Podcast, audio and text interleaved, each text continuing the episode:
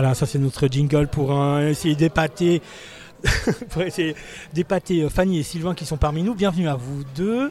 Merci. Vous êtes euh, tous les deux co-auteurs, euh, autrices-auteurs d'un livre euh, sur- qui va nous occuper cette prochaine demi-heure à Libre Radio. Ça s'appelle Génie du code. Et puis, alors, Génie du code, qu'est-ce que ça désigne? Eh bien, là, on pourrait dire euh, Python, Django, CSS, HTML, enfin des mots comme ça que les gens ne comprendront pas. Eh bien, euh, on les invite à justement se plonger dans ce livre pour découvrir finalement ce code et toutes ces choses qui se cachent derrière les sites internet. Parce qu'en fait, euh, ce dont vous parlez, c'est, pourrait-on dire, la moelle épinière des sites internet. Est-ce qu'on peut dire ça? Oui, exactement. Sylvain qui Euh, répond. C'est euh, en fait le, le livre commence avec une introduction à HTML et CSS qui sont vraiment les langages qui sont utilisés par absolument tous les sites web qu'on va qu'on va visiter en fait. Ouais. Donc rien que ces deux langages, ça permet déjà de faire une page web comme tous les tous les sites qui existent déjà sur internet. Très bien. Alors, je propose que vous commenciez par vous présenter justement euh, dans ce que vous faites euh, au sein de, des génies du code. Et puis ensuite, on parlera à proprement parler du livre et, du HTML, du code, de toutes ces choses-là. Alors, Fanny, voudrais-tu nous dire qui es-tu, Fanny? Bonjour. Oui, bonjour. Alors, je m'appelle Fanny Vaucher, je suis euh, illustratrice et autrice de BD. Euh, et j'étais déjà venue à Libre Radio parler de La Bûche, La le Bûche. fanzine collectif euh, non mixte que j'ai créé avec euh, des amis. Absolument. Voilà. Ouais. Bienvenue. Merci. Et Sylvain Donc moi j'appelle Sylvain Fancoser et je suis euh, développeur web depuis euh, bientôt 8 ans maintenant dans une agence web située à Lausanne. Très bien. Et alors voilà, qu'est-ce qui vous a pris de vous allier pour, euh, pour faire ce livre-là? Comment En est-ce que comment s'est produit cette rencontre-là Mhm. entre justement un, un- un ingénieur système d'une certaine manière, on peut dire ça? C'est un peu la fonction également? Alors je fais un petit peu de système, mais c'est pas ma mon occupation principale, c'est plutôt du, du web. Donc euh, système sera plutôt administration de serveur, alors que moi c'est vraiment euh, écrire du code. en fait. Voilà, ok. Alors un codeur et puis euh, une, euh, une dessinatrice. En fait, on, a déjà pas mal bossé ensemble euh, avant ce livre euh, dans le cadre d'une association, euh, association antispéciste. Et euh, on, préparait les sites web ensemble. Du coup, on, avait un bon feeling, ça marchait bien. Et un jour, Sylvain m'a dit, m'a avoué qu'il avait un projet depuis longtemps, qui aurait été d'écrire un guide, d'écrire quelque chose qui n'existe pas encore et qui serait vraiment utile sur la programmation et quelque chose de ludique, d'illustré. Et voilà, comme j'avais beaucoup trop de temps, je me suis dit, bah alors pourquoi Non, c'est pas vrai, mais c'était euh, très différent de tout ce que j'avais fait jusqu'à alors. Et je me suis dit, ben chouette, c'est un, un- projet qui me parle. Oui, alors parce qu'effectivement, on peut dire que tout à l'heure, j'ai voulu un peu me la péter, puis faire euh, HTML, CSS, dire les mots compliqués, mais ce livre postule que l'on puisse commencer à zéro. C'est-à-dire qu'une personne qui, euh, a priori, n'y connaît rien, peut se plonger dans ce livre-là justement pour arriver en douceur à apprendre ce que ça signifie que lorsque l'on entend le mot code, que lorsque l'on entend ces acronymes HTML et, CSS. Oui, alors c'était vraiment le but de, de, proposer une approche qui convienne au maximum de, de personnes qui, qui connaissent euh, rien du tout là-dedans. On explique par exemple même comment faire un clic droit dedans parce qu'il y a des personnes qui sont sur Mac par exemple qui ne savent pas comment faire un clic droit.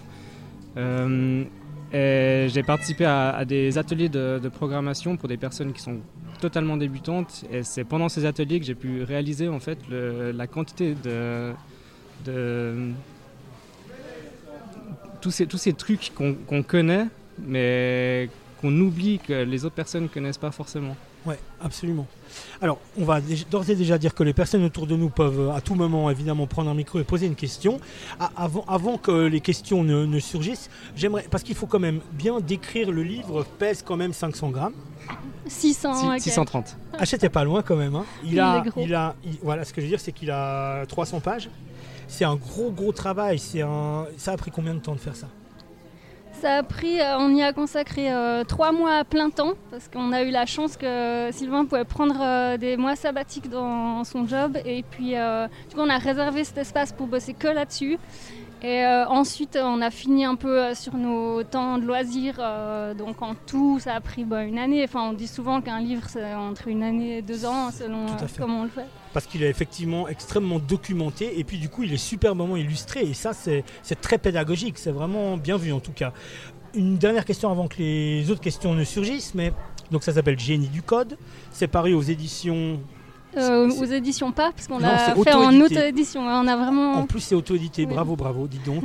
Euh, la première question que j'aurais voulu vous poser par rapport à ce livre-là, c'est comment est-ce qu'on choisit ce qu'on y met et ce qu'on n'y met pas? Parce qu'il est extrêmement euh, gros, donc il y a plein de choses, mais j'imagine qu'il y a encore plein d'autres choses qui n'y sont pas et que vous auriez voulu mettre. J'imagine. Sylvain. Ça a été vraiment la, la grosse difficulté pendant, pendant toute la partie de la rédaction, c'était de se dire ah il y a ce truc là que j'aimerais bien mettre pour que la personne puisse vraiment bien comprendre et aller un peu plus en profondeur dans, le sujet. Mais en même temps, il y a finalement plein de trucs qui, ont été coupés au montage parce que, parce que je savais que c'était trop. Et vraiment, le, le but de ce livre, c'était d'avoir un fil rouge qui est la réalisation de, de ce premier site web, de cette première, cette première page web, un truc qui soit vraiment fonctionnel du début à la fin. Et je me suis concentré là-dessus, en fait, de comment réussir à arriver jusque-là.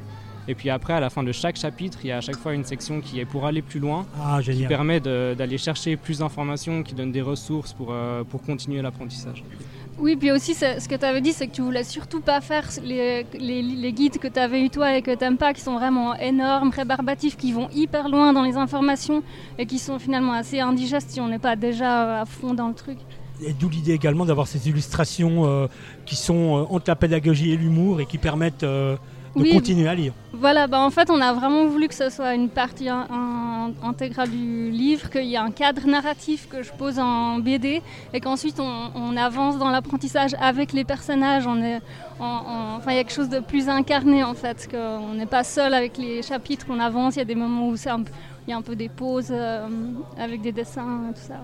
On va revenir aussi sur les dessins parce que déjà celui de la couverture est extrêmement drôle et il invite euh, non seulement à la lecture mais au voyage puisqu'on y voit une, euh, on y voit comment dire une famille qui est alors il y a il y a l'ordi ouvert, il y a les, les vagues, on est un peu on surfe sur, euh, il y a du surf là-dessus quelque part aussi. Oui, il y a, il y a le, le thème de la mer euh, qui, qui est un peu présent euh, tout le long. Ouais.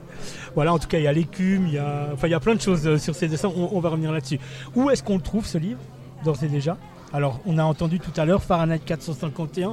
Là, on fait le petit clin d'œil à Pierre, notre ami, hein, Mhm. 24 rue Voltaire, la librairie anarchiste euh, Fahrenheit 451. Mais également dans d'autres lieux? Librairie du boulevard, genre? Non, en fait, on a vraiment seulement commencé à approcher des libraires. Donc, pour l'instant, on peut le commander soit directement sur le site euh, génieducode.com, et puis petit à petit, on va aller le proposer à des libraires euh, locaux. Ok. Et donc, vous êtes de Lausanne, donc certainement à Basta, euh, tout ça, tout ça? Oui, il est, il est à Basta. Il est déjà à Basta. Librairie autogérée, l'équivalent de la librairie du boulevard, pourrait-on dire, hein, à Lausanne. Oui, une, une coopérative. euh, Voilà.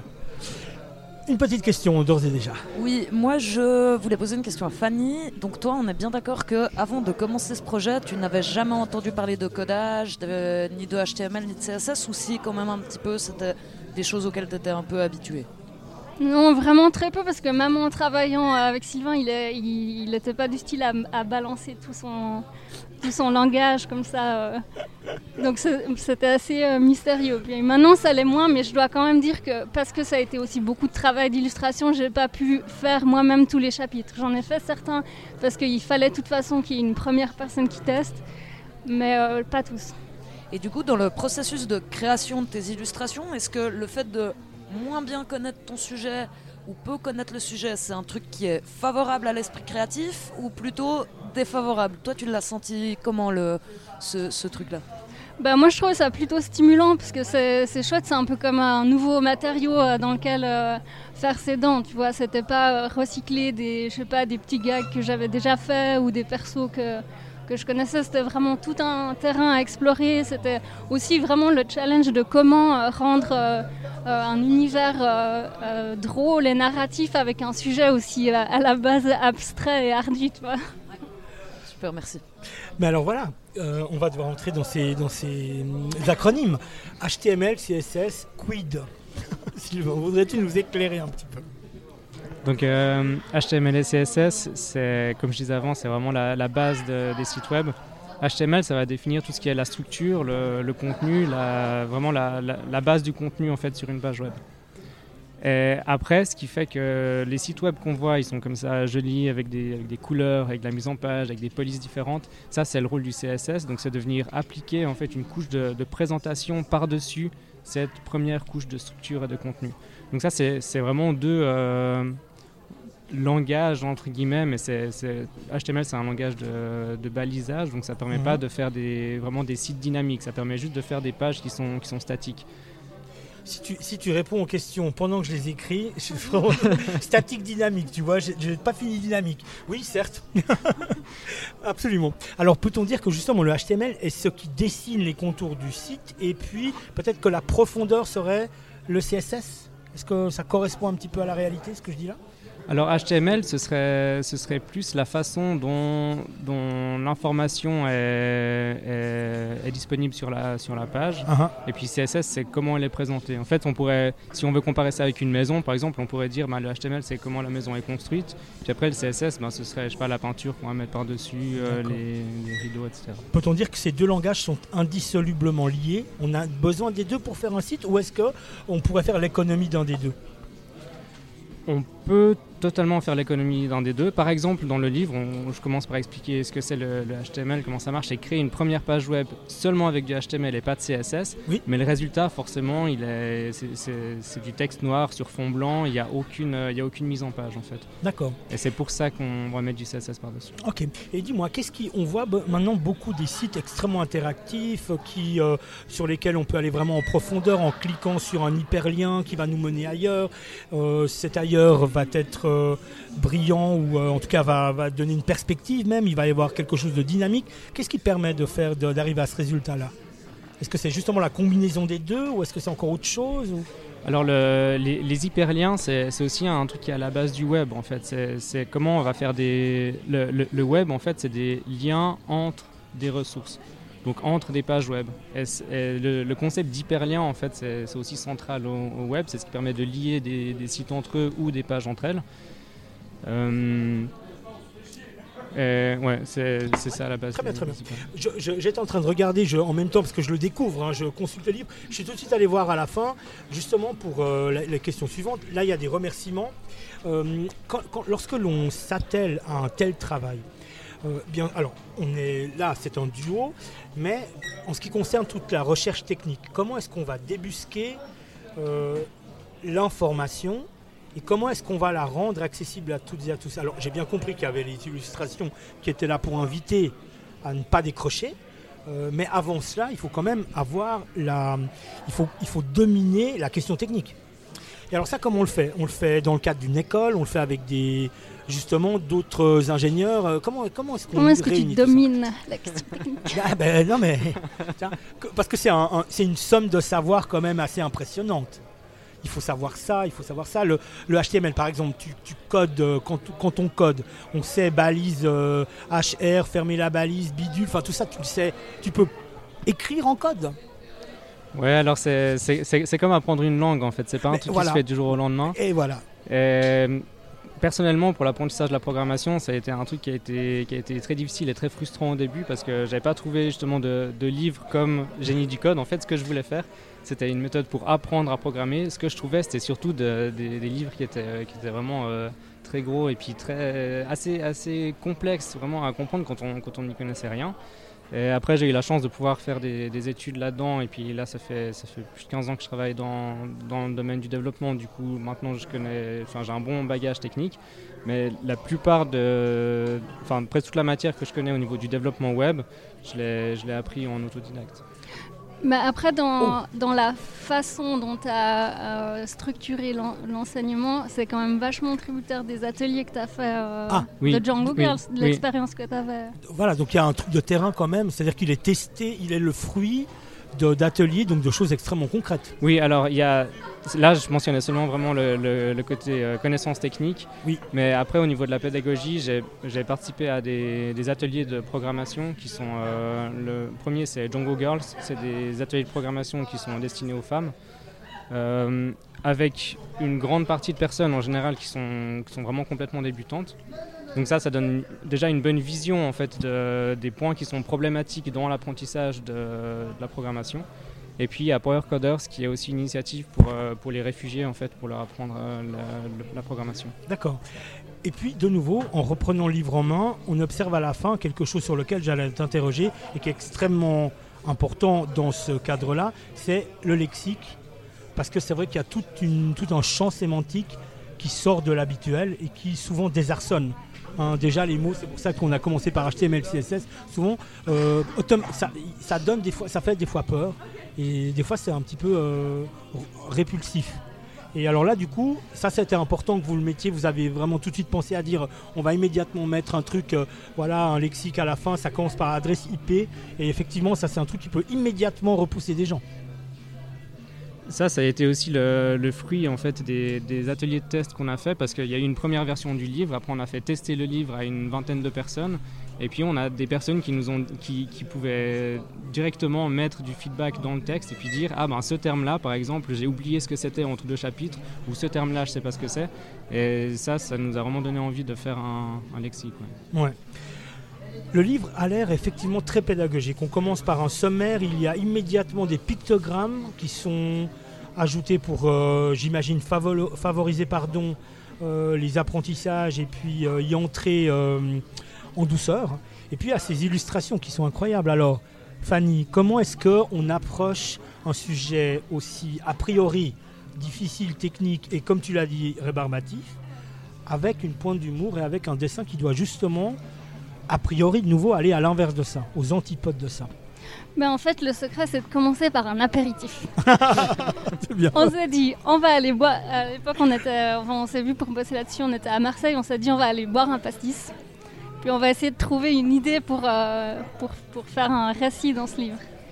Et puis voilà, puis on s'est dit que hum, quand même le plus simple pour, euh, pour faire vivre cette histoire, c'était d'avoir euh, la personne qui apprend euh, à l'autre personne, en fait, comme, euh, comme, comme ça se passe généralement. Et on a créé ces personnages du génie, c'est un, jeu de mots parce qu'il sort d'une bouteille. Et euh, c'est pas qu'il est absolument génial, c'est juste qu'il sort de cette bouteille et puis qui propose, a, qui a trois, trois vœux à choix pour la, fille qui, qui trouve cette bouteille, qui espérait que ce soit un vieux vin des temps anciens, mais non, c'est un génie dans une bouteille qui va lui apprendre la programmation mince.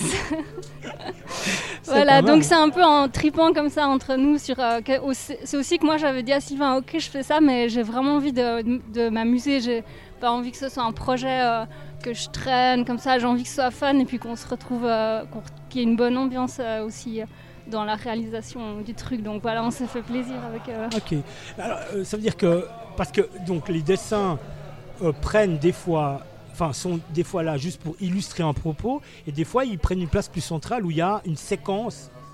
Euh, oui, alors voilà, il y a, y a le, double euh, rôle des dessins qui est de rendre, de mettre en image des concepts abstraits pour les rendre plus facilement compréhensibles, et aussi le, rôle du récit pour aider à avancer, pour faire des pauses. Donc chaque chapitre euh, est ponctué de plein de dessins. Et il se finit aussi sur une petite scène euh, en BD pour, euh, pour clore le truc.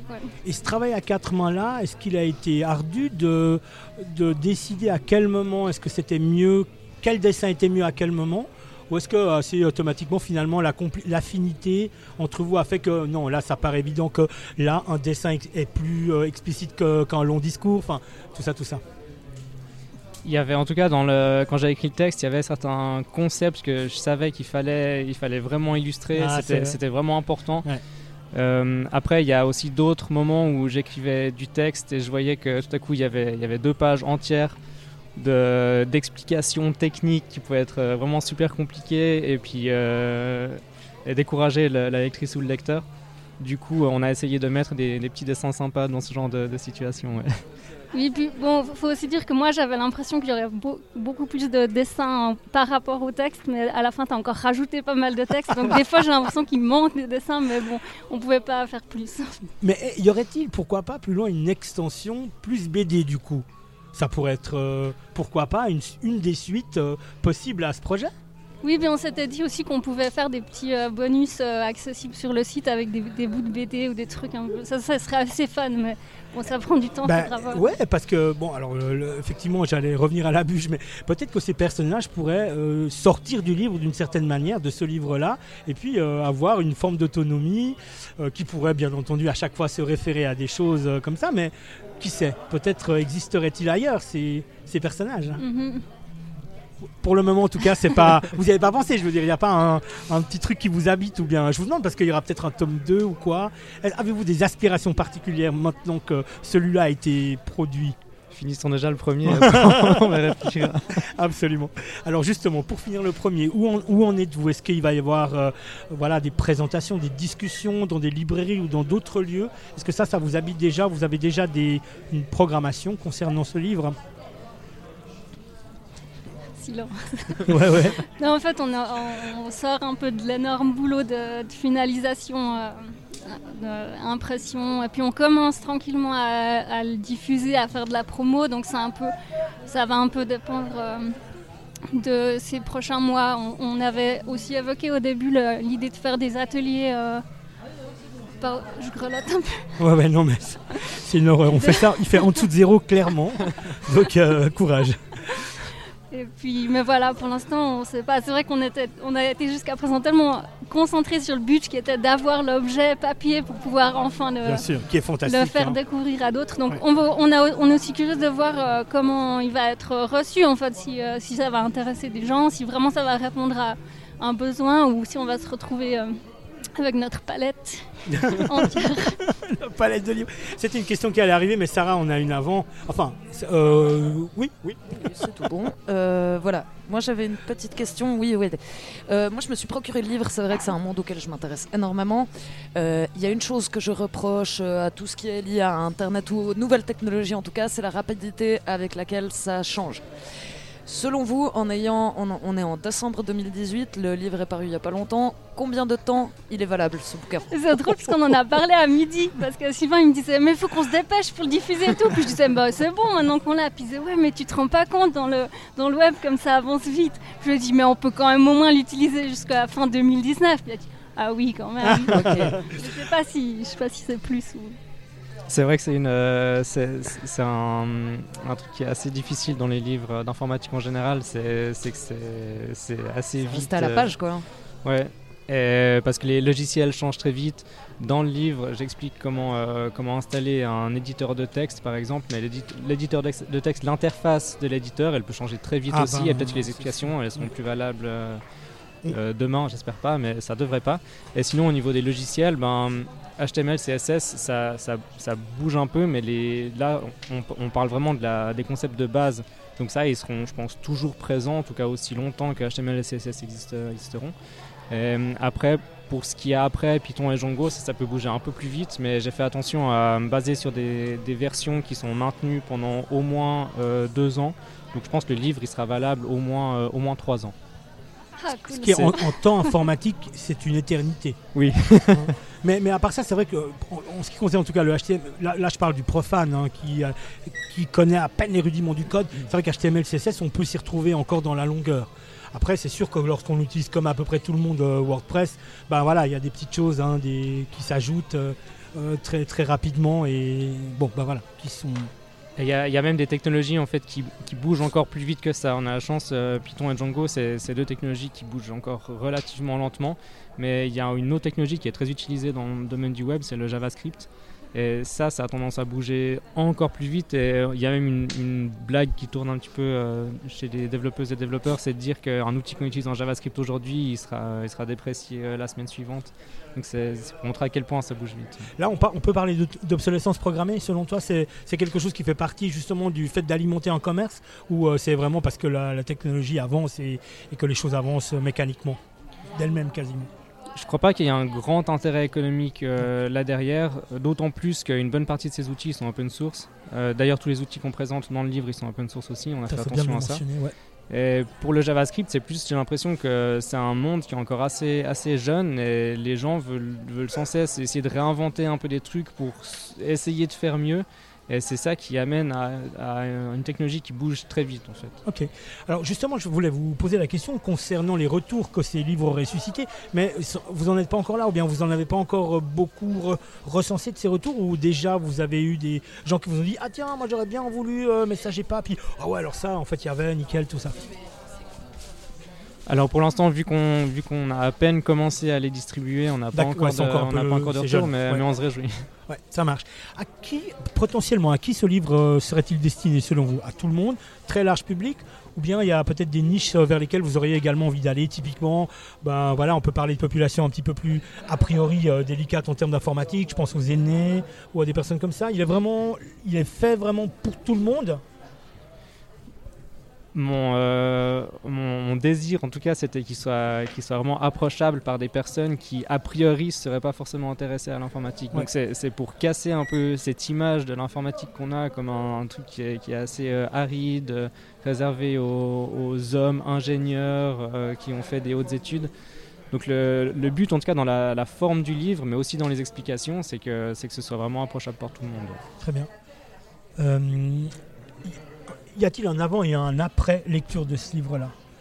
Je, je- je suis un profane, j'arrive, je, je vois un beau livre jaune qui est effectivement attractif, il faut le dire, en tout cas on peut dire autour de nous qu'il est attractif. Les personnes opinent du chef autour de nous, donc ça Et puis il a une couverture brillante, c'est rare de Ouais, nos jours. Non, mais il est attractif, c'est vrai. Il donne envie de s'y plonger. Euh, si je le lis, alors d'abord, est-ce que, ce- est-ce que vous l'avez fabriqué pour qu'on le lise de manière linéaire?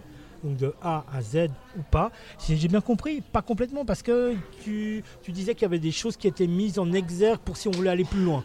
Donc déjà, ça veut dire qu'on peut lire le livre d'une certaine manière en mettant de côté peut-être un- une, technicité supérieure. Euh, je prends un exemple d'un livre qui est fantastique, 1984 de George Orwell, dont des chapitres techniques sont mis en arrière en disant lecteur maintenant soit tu continues dans, le, dans le- la, la forme narrative du livre, soit tu t'arrêtes et puis tu vas aller chercher plus loin et du coup tu peux aller derrière voir qu'est-ce que c'est que le POUM, le, voilà, les, les parties à l'époque, la guerre d'Espagne, tout ça. Est-ce que vous l'avez fabriqué comme ça de manière linéaire ou pas ou différemment? Je pense que la, la suggestion de présentation, en tout cas du livre, c'est vraiment de, le suivre du début à la fin pour justement suivre la réalisation de, ce projet, enfin du site web. Après, s'il y a des personnes qui ont déjà des connaissances en HTML, CSS et qu'elles trouvent que les explications, par exemple, elles sont trop basiques et qu'elles veulent directement passer à Python et Django, elle peut aussi, parce que dans le, dans le livre, ben, la personne crée un projet donc du début à la fin, mais il y a des, des points de contrôle en fait qui permettent de reprendre le, le projet à un certain, un- enfin à un point donné. Du coup, ça permettrait de commencer par exemple directement au chapitre Python si quelqu'un connaît déjà HTML et CSS. J'ai compris. Et puis aussi dans ton, ton envie de faire des récapitulatifs à la fin de chaque chapitre et des tableaux, c'était qu'il y ait le plus possible la possibilité pour la personne qui a envie de revenir après vers le livre, de, de rafraîchir ses connaissances ou de chercher une info euh, dont elle n'est plus très sûre. D'accord, donc la pédagogie vraiment est extrêmement pensée. On a essayé en tout cas. Ouais, ouais, c'est très bien, ça va. Oui, euh, moi j'avais encore une question. Alors c'est vrai que rien qu'en regardant le sommaire, on a quand même une petite réponse à la question que je vais poser, mais on, on trouve sur Internet des tutoriels euh, sur HTML, CSS qui nous apprennent euh, euh, de manière un peu bête et méchante comment utiliser ces outils-là. Est-ce que vous, dans votre livre, il y a la volonté d'aller un peu plus loin et d'essayer de conscientiser le lecteur par rapport à ce que c'est que d'utiliser ce genre euh, d'outils-là et quelle est le- l'implication sociale, économique, politique que ça peut avoir Ou est-ce que euh, c'est vraiment on- un, un pur apprentissage sans, sans qu'il y ait de réflexion derrière Ou vous, vous êtes allé un peu plus loin On a fait euh, dans le livre, il y a, il y a deux, euh, on appelait ça quoi, des encadrés, c'est ça? Des, des hors-chapitres. Des hors-chapitres. Euh, Il y en a un sur le sur l'open source et un sur la diversité dans le monde de l'informatique. Donc c'était pour sensibiliser euh, les lectrices et les lecteurs à ces deux entre guillemets problématiques qui sont liées au domaine de l'informatique. On n'a pas fait un troisième hors chapitre sur, euh, je sais pas, la, la- responsabilité éthique et sociale des développeuses et des développeurs dans le, dans le web. Ce serait une, une possibilité, mais pour l'instant, on s'est contenté de, en tout cas, ces deux hors chapitres qu'on trouvait, qu'on trouvait déjà importants. Alors, je, je repose euh, la question parce que vous avez répondu que partiellement. Y a-t-il un avant et un après? C'est-à-dire que est-ce qu'en avant, je suis un profane et en après, je suis un génie? Une fois que j'ai lu le livre, qu'est-ce qui se passe pour moi? J'arrive à, j'arrive à quoi? Qu'est-ce que je sais faire? Ben, déjà, tu sauras si, euh, si tu as envie de programmer, je pense. Ok. Et ça, c'est déjà. Pour, enfin, je, pense que c'est- c'est important de, de voir si c'est quelque chose qui nous plaît. Ouais. Si c'est si c'est une voie dans laquelle, par exemple, on veut, on veut se diriger. Donc, ça, c'est c'est une première chose. Et puis surtout, on a un résultat concret, en fait. C'est qu'on a un, un site web qu'on peut utiliser, qu'on peut partager avec, euh, avec nos amis. Et qu'on peut après faire encore évoluer en poursuivant son apprentissage dans la, dans la programmation. Oui, puis il faut préciser que c'est pas juste un site web, c'est un quiz. Donc on apprend vraiment à Mhm. faire un site dynamique avec euh, que des gens peuvent utiliser. euh, Mhm. Absolument. Un quiz sur les poissons. Exactement. Sylvain Frankenzer, Fanny Vaucher, je vous remercie beaucoup d'être venu jusqu'à nous, d'avoir pris du temps. Il y a encore une question, oui, t'inquiète pas, t'inquiète pas, on a encore un petit moment. Je, je- j'annonce la- l'atterrissage, c'est, pour ça que je fais comme ça. On arrive au bout effectivement de cet entretien. Pour aujourd'hui, on aurait beaucoup de questions à vous poser. Là, on a un petit temps limite aujourd'hui, parce que voilà, on a été un petit peu euh, défectueux, mais on reviendra là-dessus et on aimerait bien euh, vous réinviter pour, des, pour certaines petites choses dont Sarah est d'ailleurs friande également, donc on- on reviendra quoi qu'il en soit vers vous. Je voulais d'ores et déjà vous remercier pour, euh, euh, bah, pour votre disponibilité, pour les réponses que vous avez apportées. Et on y va avec euh, la prochaine question. Oui, je voulais savoir si vous connaissiez euh, les gens ou euh, vous connaissez le, le bouquin de, qui s'appelle le guide d'autodéfense numérique. Ça, ça vous parle? Oui. Ouais. ouais. Euh, bouquin génialissime aussi. Et eux, ce- quasiment à chaque début de chapitre, ils disent euh, voilà, les technologies avancent très vite, euh, référez-vous euh, à notre version web qui est réactualisée. Je sais que vous, vous avez aussi la possibilité et que nous, on se le pro- procure en version web. Euh, ou en version papier évidemment. Est-ce qu'il va y avoir un suivi sur cette version web? Est-ce qu'elle va être réactualisée? Est-ce qu'elle va être mise à jour? Et sur quelle durée? Parce que ça, ça va demander une, sacrée dose d'implication en termes de temps aussi, que de réactualiser la version numérique euh, du bouquin. Et euh, est-ce que vous avez prévu de le faire? Et sur quelle durée de temps si vous avez prévu de le faire?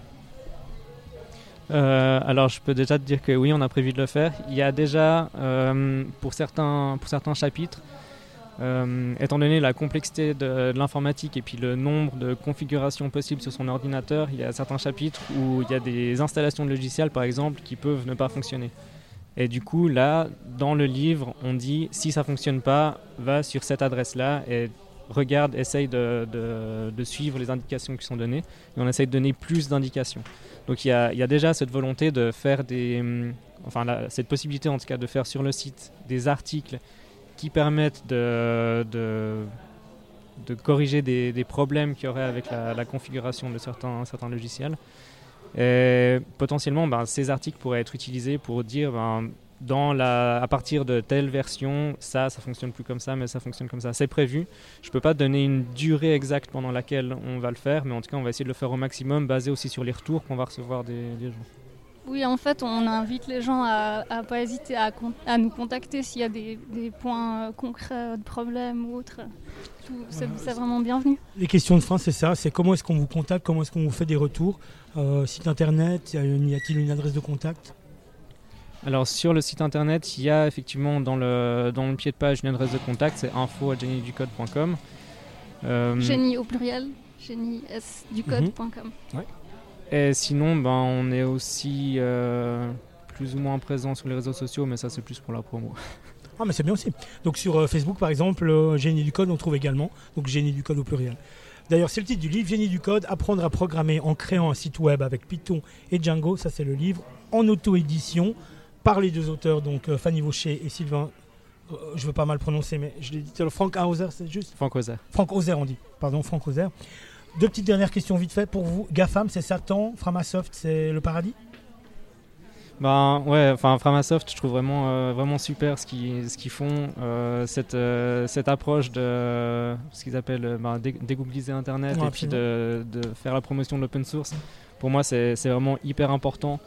Et, c'est pour ça qu'on on parle quand même pas mal de l'open source dans le livre, parce que je pense que c'est important que les gens soient, soient conscients aussi des problématiques liées au logiciel propriétaire. ouais. un site ou deux que vous euh, conseillerez à- aux gens qui nous écoutent?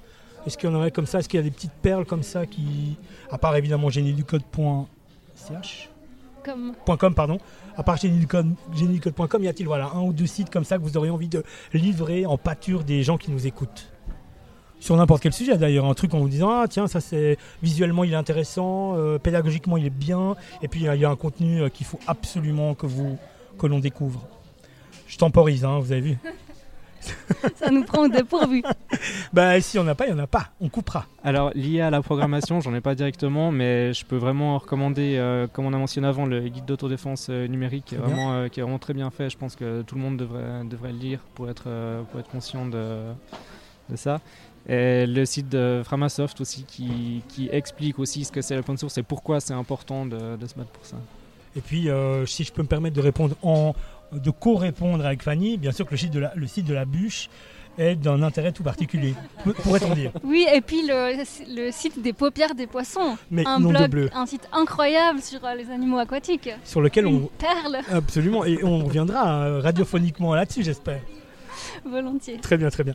Je vous remercie beaucoup euh, d'avoir euh, pris du temps dans ce froid vraiment glacial ici à la menuiserie euh, de l'îlot 13. On se retrouve bientôt et euh, bonne continuation. Merci beaucoup. Merci. Merci. Tiens, voilà, on se fait une petite pause musicale et on vient juste derrière avec la dernière partie de cette émission. Nous allons parler de Share Up, une association qui SM ici dans le quartier des Grottes à Genève.